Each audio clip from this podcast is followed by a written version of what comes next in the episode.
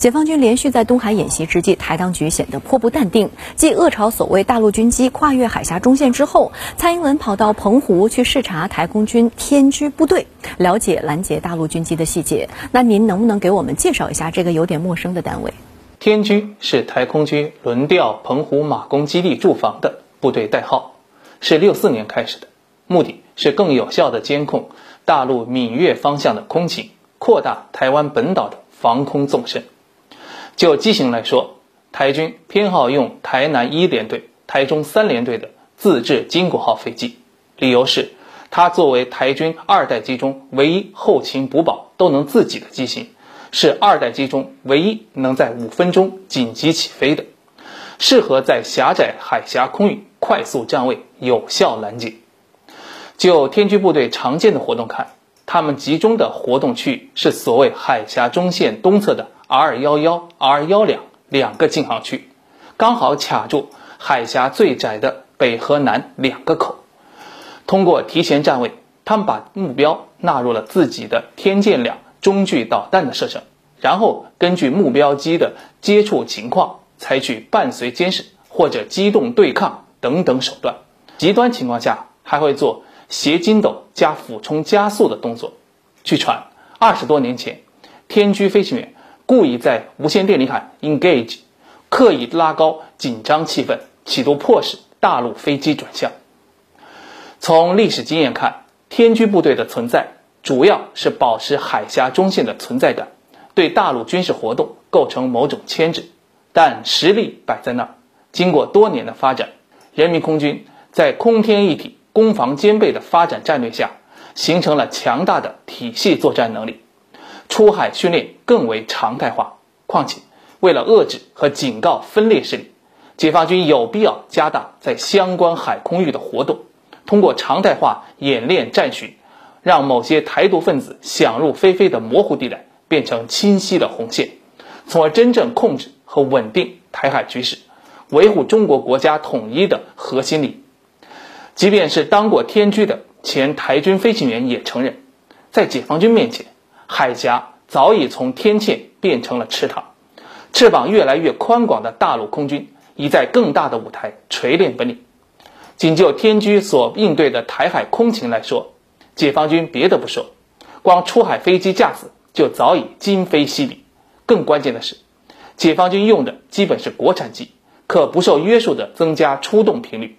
而包括天居在内的台空军各部队，如果跟着大陆玩，你出海一架子。我就跟上去监视一架子，而战机呢，只要一飞就一定有损耗，而许多零配件只要到达时限或者技术条令规定的次数就必须换，这就带来一个悖论：如果台军刻意让海峡中线乃至防空识别区这样的概念来自我捆绑，陪着解放军天上飞，客观上自己会快速消耗零件库存，对缺乏自己的台湾来说，形同慢性消耗。到头来，你自己都会大喊吃不消，自行后退。如您所说，天驱部队的存在一大任务就是警戒海峡中线。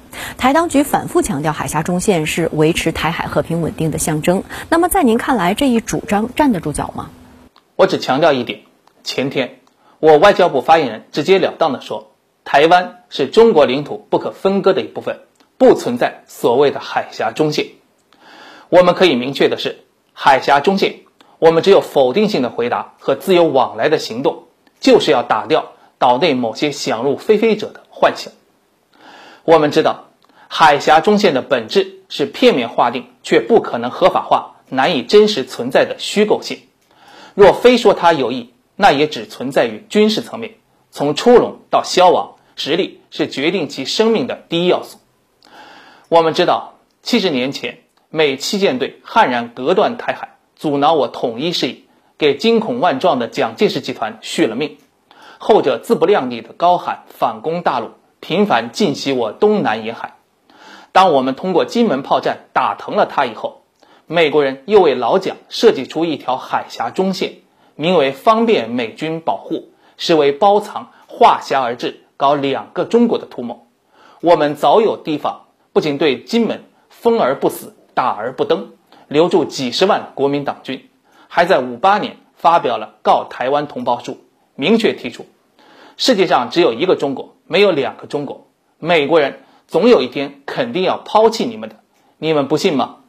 历史巨人会要出来做证明的。历史的发展就是这样证明的。当七九年中美关系正常化，美国对台废约、断交、撤军，即便今天美国刻意提升美台关系，但一中原则仍无法逾越。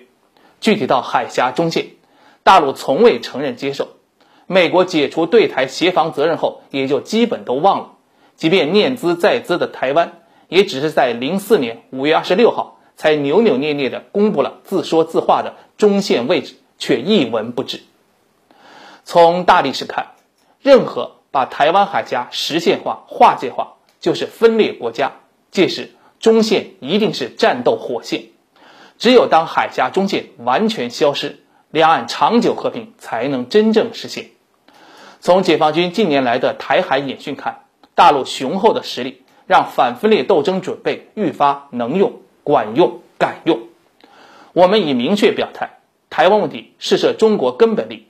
若岛内分裂势力和外部干涉势力真要铤而走险，那就没有什么中线能阻挡我们维护领土主权完整的努力了。